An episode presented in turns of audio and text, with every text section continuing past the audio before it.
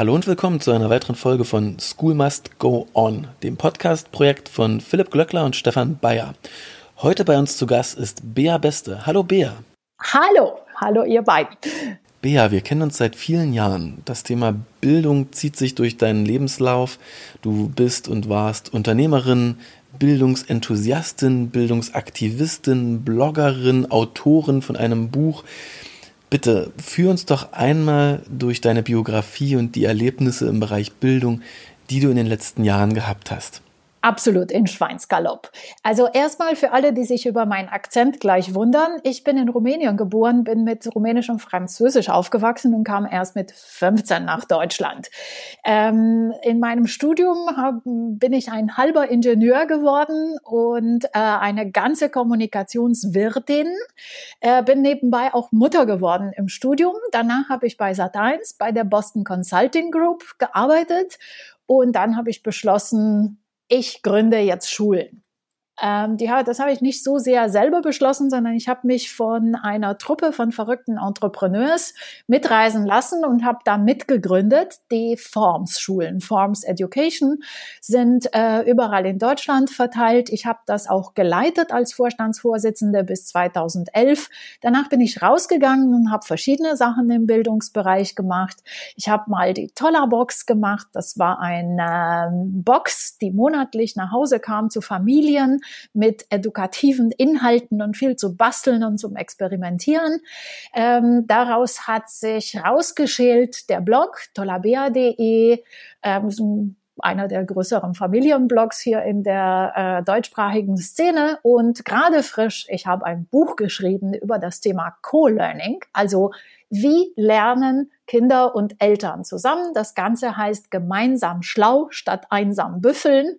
Und als ich das geschrieben habe, äh, wusste ich nicht, dass das Co äh, nicht nur Co-Learning, also miteinander lernen bedeutet, sondern auch Corona-Learning. Also gerade in der jetzigen Zeit, äh, wo die Kinder zu Hause sind und meistens von Eltern unterrichtet und zum Lernen angetrieben werden müssen, kommt das Buch wie gerufen, weil ich eigentlich da drin aufmache, wie man die Kinder eben nicht antreibt, sondern eher Neugier weckt und mit ihnen zusammen lernt. Wie, wie war das denn jetzt ähm, mit dem Buch? Also das Buch geht über Co-Learning. das bedeutet, ähm, wie ich mit meinem Kind besser lerne? Also die zentrale These des Buches ist, wir können unseren Kindern nichts mehr beibringen und wir kommen trotzdem weiter als je zuvor und zwar zusammen.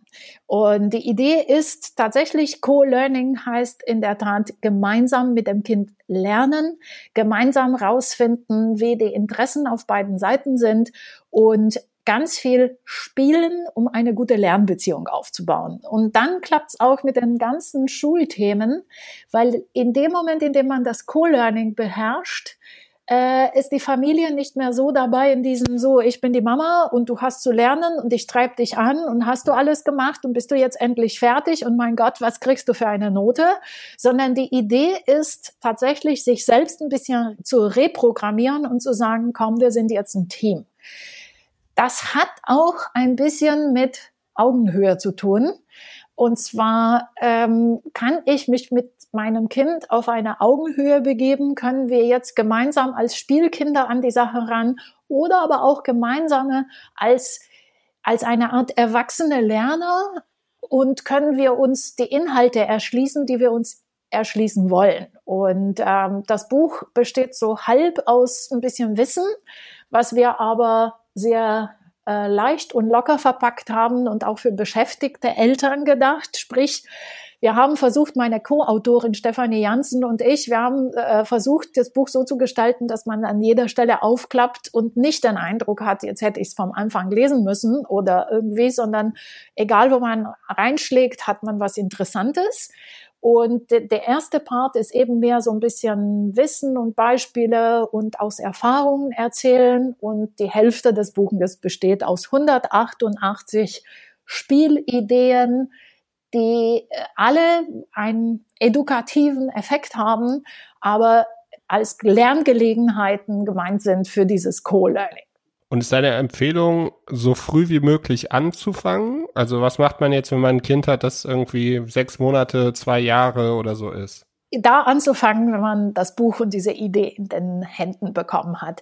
Ich glaube tatsächlich, äh, das Buch äh, und wir auch als äh, Steff war Schulleiterin sehr lange, ist jetzt auch Lehrerin an einer Waldorfschule und ich wir hassen diese Art von Ratgeber nach dem Motto, vergiss mal alles, was du bislang gemacht hast, das war falsch, böse.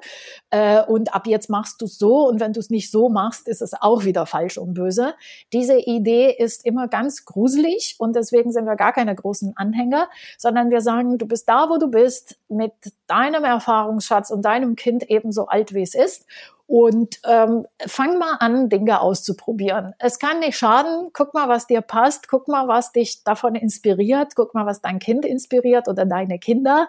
Und testet mal was aus und guck mal, bei, was dabei rauskommt. Und das ist der größte Lerneffekt generell. Und äh, mein Lieblingsbeispiel bei verrückten Eltern ist meistens Andrea Agassi und sein Vater, der Agassi mit sechs mit ah, sechs oh Jahren Gott. schon dazu ja. gequält hat, irgendwie Tausende von Bällen am Tag zu schlagen. Äh, gibst du auch Rahmen, wo man aufhören sollte? Ähm, definitiv. Also äh, Kinder, Kinder quälen ist äh, genau das Schlimmste, was man machen kann. Ich äh, gebe den Rahmen einfach, und das machen wir auch in diesem Buch, die Schlaus, also die Talente der Kinder zu beobachten, zu gucken, nicht wie schlau ist mein Kind, sondern wie ist mein Kind schlau, einfach Interessen zu beobachten, zu gucken, wo sich die Interessen auch decken. Und ich sag mal einfach, äh, zu schauen, wenn mein Kind Bock hat, tausend Bälle am Tag zu schlagen, dann mach's, dann bist du halt die Ballmaschine. Aber wenn das Kind da gar keinen Bock hat und andere Interessen äußert, geh mal mit diesen Interessen mit und guck mal, was da für dich auch an Freude da drin ist. Also nochmal auf den Punkt gebracht, Kinder quälen ist nicht unsere Idee, nicht einfach üben, üben, üben, bis es einem schlecht wird, sondern einfach experimentieren, gucken, kann man das auch ein bisschen anders machen? Gibt es auch andere Gebiete, die Vielfalt und Spielen, Spielen, Spielen. Spielen mit Sprache, Spielen mit Farben, Spielen mit Motorik, äh, mit seinem Körper, mit seinen Fingern, mit allem dem, was man findet, auch mit Lebensmitteln, um herauszufinden, ja, was liegt mir, wo lerne ich gern, wo komme ich in diesen sogenannten Flow-Effekt. Und du hattest ja eine Schule gegründet. Magst du mal ein bisschen erklären, was da der Ansatz war? Also, das geht ein bisschen weiter zurück auf äh, 2006. Äh, da haben wir die erste Schule eröffnet in Berlin Mitte. Die Idee von Forms oder Forms Education war ähm, in erster Linie äh, Mehrsprachigkeit und Mehrkulturalität. Jetzt habe ich mich selber in mein eigenes Wort verstreckt. Also ähm, eine nicht ganz internationale Schule, sondern eine bilinguale Schule, die zwar noch was mit der lokalen Kultur hier zu tun hat, aber sehr internationale Lehrerschaft hat, sehr viele Kinder aus verschiedenen Sprachhintergründen äh, und das Ganze zusammenzukriegen. So, und dann hatten wir noch mal weitere Ideen. Also ich glaube, die stärkste und das, was sich auch in der Praxis gezeigt hat, wir haben gesagt, wir wollen so eine Good Mood Schule sein. Wir wollen eine Schule sein, wo sich kleine und große Menschen einfach wohlfühlen, wo sie sich angenommen fühlen, wo ihr Optimismus nicht gebrochen wird, äh, wo sie Interessen nachgehen können, wo sie ihrer natürlichen Neugier gehen können und wo wir so wenig wie möglich von dieser Idee von Stoff geleitet sind, sondern vielmehr von der Idee des, der, der Lernfreude, des Flow-Entwickels. Das war, war das Allerwichtigste für uns. Und inzwischen sind es neun Schulen. Ich äh, leite diese Schulen nicht mehr, aber es gibt einen Nachfolger. Und ich denke, dass dieser Gut Mut äh, Aspekt, also dieser gute Laune Schule, wo trotzdem was geleistet wird, geblieben ist. Äh, findest du, dass äh, gerade dieser Aspekt äh, gute Laune, Lernen macht Spaß, dass das zu kurz kommt an den meisten Schulen in Deutschland aktuell? Ich glaube, er kommt nicht nur an Schulen, sondern insgesamt im Bildungswesen zu kurz. Und äh, es gibt auch ein paar Blogbeiträge von mir. Ich habe immer wieder geschrieben, gute Laune in der Bildung klingt so harmlos. Nochmal, gute Laune in der Bildung klingt so harmlos, könnte aber sowas von kräftig sein und könnte gerade jungen Menschen so gut tun, in einer Atmosphäre zu lernen, wo nicht Menschen so angstgeleitet sind. Mein Gott, es wird nicht reichen für die Prüfung, es wird nicht reichen für den Test. Oh mein Gott, mein Kind kommt nicht aufs Gymnasium, was auch immer. Ihr merkt, ich sehe alle, ne? Ich sehe die Lehrer, ich sehe die Eltern, ich sehe die Kinder in der ganzen Sache und ich glaube so, Angst und Furcht vor der Zukunft und Furcht vor irgendwelchen Tests und Zahlen tut am schlechtesten. Und ich bin wirklich davon überzeugt, wenn wir da ein bisschen locker lassen, mit ein bisschen besserer Laune daran gehen und sagen, komm, womit fühlst du dich wohl? Was interessiert dich? Möchtest du heute über Wasser oder über Schnecken oder über Energie lernen? Wo, wo hast du Fragen? Wo hast du Interessensgebiete? Ist es Minecraft? Und was ist bei Minecraft, was dich interessiert? Ähm, und auch, äh, also was mir auch sehr wichtig ist, nicht ständig dieser Defizitblick in der Bildung, so nach dem Motto, da ist so ein Kind und dem fehlt was. Und es macht Dinge falsch. Und ich gehe mit dem Rotstift dran und schaue zu, was es alles falsch macht und dann verbessere ich es, sondern mit einem Potenzialblick da reinzuschauen, zu sagen, okay, da ist ein Mensch, der hat Spaß an manchen Dingen und Spaß am Leben und ähm, ja, das wäre für mich das Allerinteressanteste. Und jetzt sagen ja natürlich viele Familien, ja, äh, schöne Idee, Bea, mit deiner Schule, aber das System ist nun mal anders. Wir wollen nun mal Abitur, wir wollen den Übergang aufs Gymnasium sichern und der Stress ist ja nun mal da. Äh, später, wenn es ins Studium geht, dann zählen da die Durchschnittsnoten, der Numerus Clausus und auch wenn du eine gute Ausbildung machen willst, nach der zehnten Klasse schauen die Leute auf die Noten.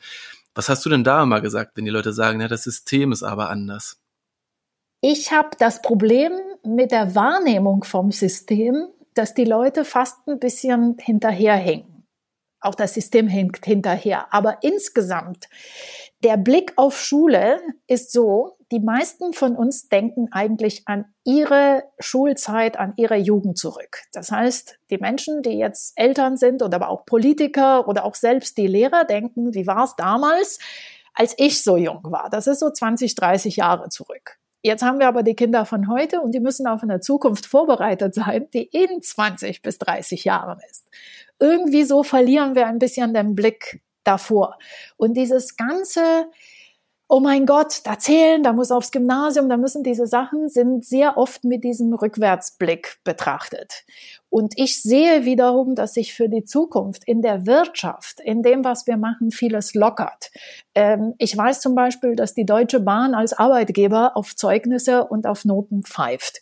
Ich weiß von anderen Arbeitgebern, die sagen, Schulergebnisse zählen heutzutage gar nicht mehr. Ich brauche ganz andere Fähigkeiten. Ich brauche Skills. Und das ist sehr schwer für die Menschen, einfach nicht auf sich und ihre Erfahrungen aus der Schulzeit und aus der Unizeit oder was auch immer sie für Ausbildung gemacht haben, zu schauen und auf den Stress, den sie damals auch hatten, sondern sich zu überlegen, ein bisschen in die Zukunft zu schauen, was braucht mein Kind in 20 bis 30 Jahren. Definiert das dann auch die Rolle des Lehrers anders? Absolut. Und ich habe jetzt den Eindruck und auch ähm, das Gefühl, dass sich da noch wahnsinnig viel tut. Ja, wir haben noch das Problem mit dem, ähm, also mit diesem System und mit den Schulen, die alt und verkrustet sind.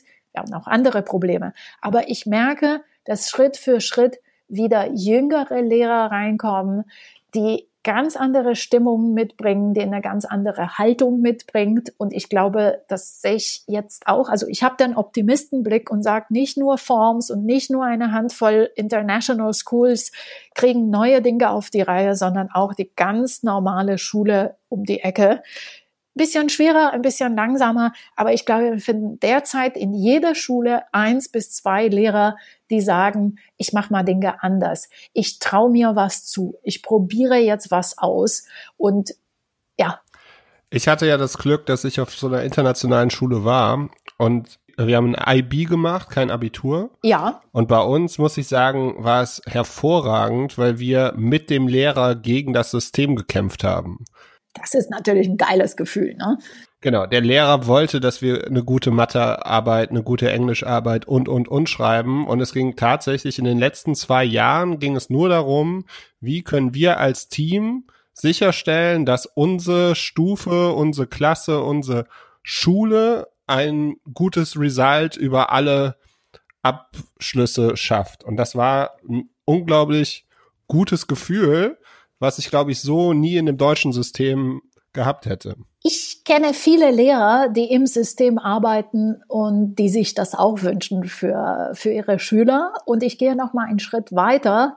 Ich wünsche mir für alle Lehrer, dass da weniger Blick auf dieses, welches Stoff müsste ich in die Kinder reinprügeln, damit wir am Ende ein gutes Ergebnis haben, sondern tatsächlich ein bisschen mehr, was bleibt bei dem Kind übrig? Mit welchen Fähigkeiten verlässt es hier mein Klassenzimmer? Mit welches mit welche, ich, ich, ich wage es mal zu sagen, Schule müsste eigentlich Lust aufs Leben machen.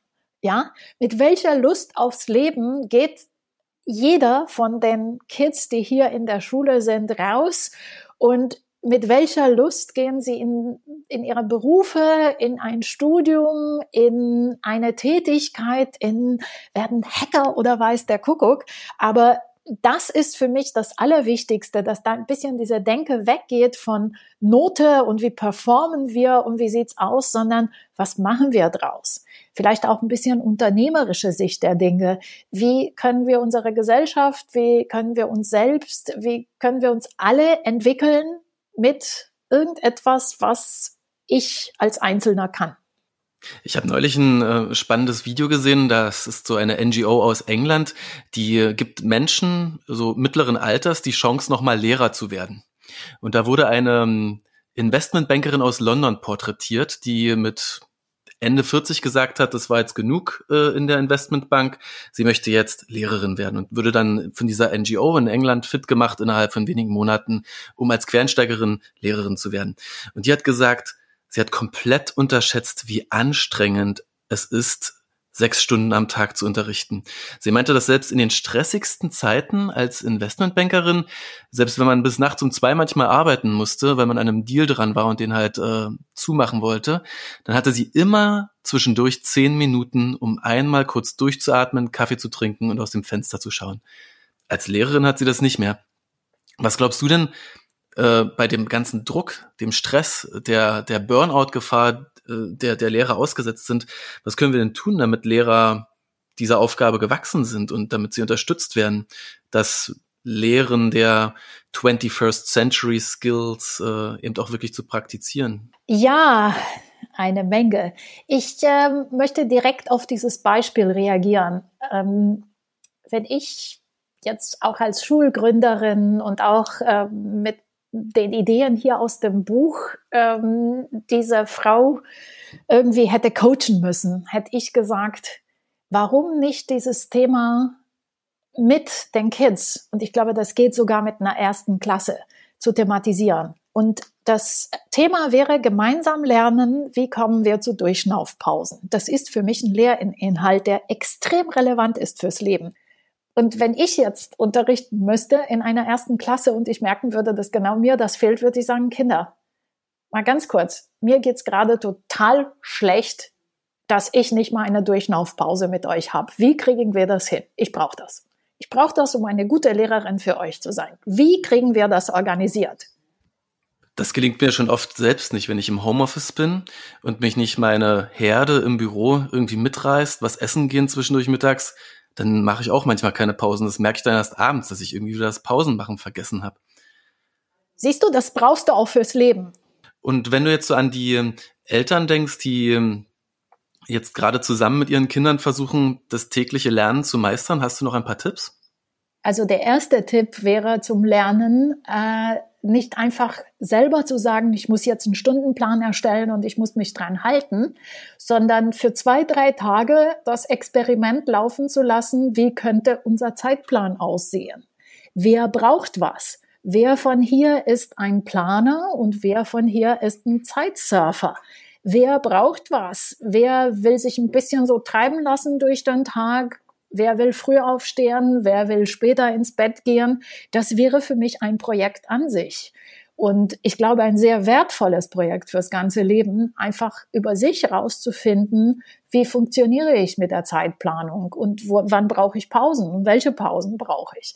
Das wäre schon mal meine erste Anregung, das mal für sich rauszufinden. Und wenn du an die ähm, Schulen denkst, die sich jetzt während der Krise, wenn jetzt, ich sag mal, die erste Aufregung vorbei ist, vielleicht die Krise auch dann wirklich komplett vorbei ist, ähm, wenn du den Schulen was sagen könntest, denkt mal darüber nach, dass es beim nächsten Mal nicht wieder ganz so hart euch trifft. Was müsste sich denn ändern, damit äh, im Fall, dass das wieder passiert, Lernen besser wird? Was kann man denn mitnehmen als Impuls für die Nach-Corona-Zeit?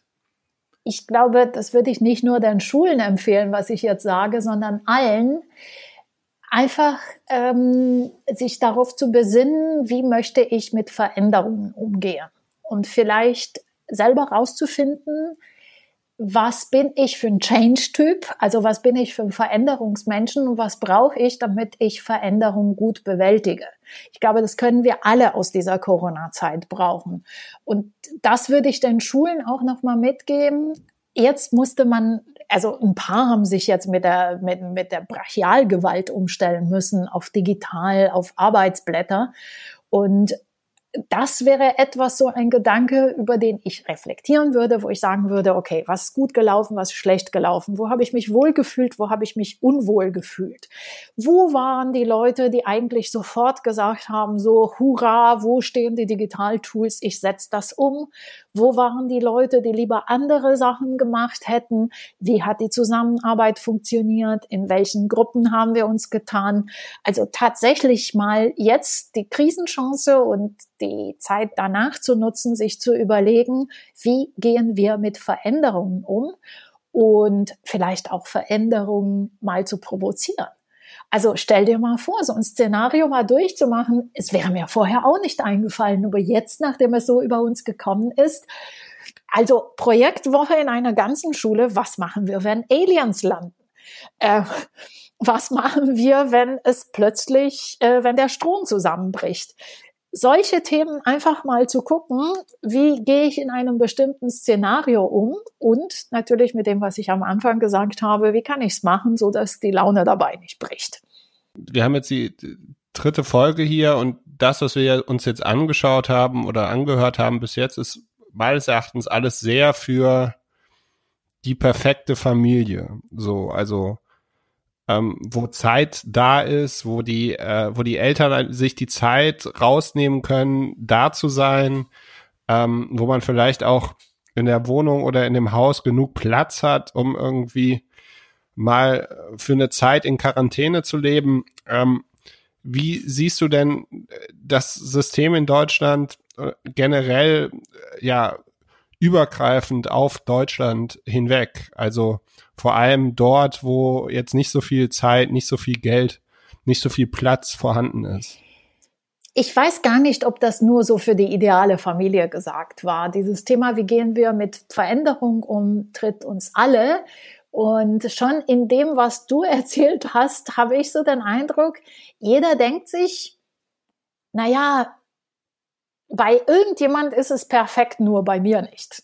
Ja, und der eine hat wahnsinnig viel Arbeit, der andere hat äh, gar keine Arbeit, der eine hat Platz in der Wohnung, der andere hat Equipment, der andere nicht. Vielleicht auch sich mehr darauf zu besinnen, dass ähm, es eigentlich keine Idealzustände gibt, dass Menschen, die vielleicht materiell alles haben und denen super gehen würde, gerade vielleicht Scheidungsstress haben und dann geht's ihnen auch wieder scheiße. Also irgendwas fehlt immer.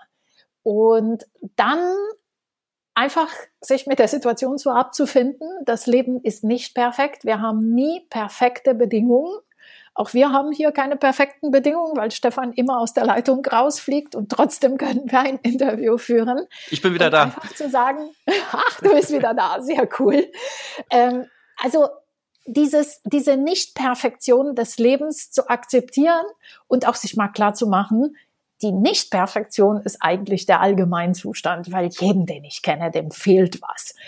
Und dann, und das ist, glaube ich, das, wo uns die Krisen vielleicht mehr zusammenführen, der eine hat was, was der andere nicht hat. Ich mache mal jetzt ein Beispiel aus einer ganz anderen Schule.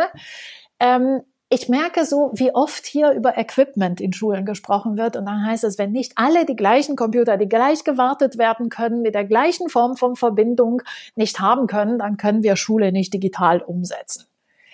Und ich habe in Schulen im Ausland, ich war in Australien in einer total genialen Schule, äh, die sehr, sehr viel dieses Projekt Lernen und das Integrative adoptiert hat. Und siehe da, ich habe Arbeitsgruppen gesehen, wo einer ein Laptop hatte, eine irgendeine Handygurke von vor sechs, sieben Jahren. Äh, der andere hatte nur vielleicht äh, tatsächlich gar kein elektronisches Equipment. Einer hatte irgendwie nur ein Joystick und was weiß ich und der andere nur ein irgendwie ein Computerspielergerät. Und der Moment, wo sie in einer Gruppe gearbeitet haben und sich auf gemeinsame Ziele konzentriert haben, war es auch egal, was sie hatten, weil sie haben zusammengearbeitet und jeder konnte Dinge machen. Und ich habe auch Kids, die aus dem Unterricht heraus im Bereich ähm, Recherchieren auch mal schlichtweg nur angerufen haben, weil ihr Handy nicht mehr hergegeben hat als Anrufen. Ja, das war kein Smartphone, das war irgendwie so eine alte Gurke. Und damit haben sie vielleicht mal einfach wirklich nur drei Stellen angerufen und recherchiert. Ich frage mich, welche deutsche Schule kommt hier auf den Gedanken zu sagen, man kann bei uns aus dem Unterricht raus telefonieren, wenn man einen Experten kennt, den man nach irgendwelchen Inhalten fragen kann. Und ich komme jetzt mal zurück auf den Punkt, uns auch darauf zu besinnen, dass wir nicht alle alles haben, sondern dass jeder was hat an Fähigkeiten, an Equipment, an Bedingungen, an Kreativität, an Intelligenz, an was auch immer. Und dass wir besser dran sind, wenn wir sagen, wir tun uns zusammen und schauen zu, dass wir uns ergänzen, anstatt zu denken, jeder muss das Gleiche zum gleichen Zeitpunkt unter gleichen Bedingungen haben. Ich finde das ein ganz tolles Abschlussstatement, die Essenz in dem Ganzen zu sagen, hey, es ist nie perfekt, aber wir machen einfach mal wir legen einfach mal los. Wir wissen noch nicht genau, wo es hingeht. Wir probieren mal was aus. Genau. Und vielleicht schauen wir auf die Chancen. Äh, wir lächeln einmal vor uns hin ich bin auch ein gro ganz großer Fan des Lächelns. Äh, die Vera Birkenbiel hat mal gesagt, tu es trotzdem mal für 90 Sekunden lang, auch wenn es dir nicht nach Lächeln ist. Dein Gehirn wird irgendwie durch die Muskelanregungen und die Nerven und so weiter trotzdem registrieren, dass da irgendwas Gutes im Spiel ist und dann geht es dir hinterher auch besser. Ich bin gespannt, wie viele unserer Zuhörer genau das gerade auch gemacht haben. Einfach mal während des Zuhörens lächeln. Genau. Bea, vielen, vielen Dank für diesen super positiven Podcast. Danke, dass du unser Gast warst. Ja, danke, dass ihr mich gefragt habt. Ich fühle mich sehr geehrt und einmal auch nochmal an euch ein Riesenkompliment für eure Arbeit für das, was Sofa Tutor auf die Beine stellt, äh, dass ihr jetzt auch die Zugänge für eine Weile kostenlos zur Verfügung stellt. Also ihr macht echt sehr, sehr coole Arbeit. Ich, äh, ich, ich, ich finde euch klasse. Vielen Dank. Ich habe schon gedacht, das wäre die erste Folge ohne Werbung für Sofa Tutor. Mal gucken, vielleicht schneide ich das noch raus. Mal gucken. Bea, vielen herzlichen Dank. Habt einen schönen Abend und bis bald. Danke euch. Danke, ciao.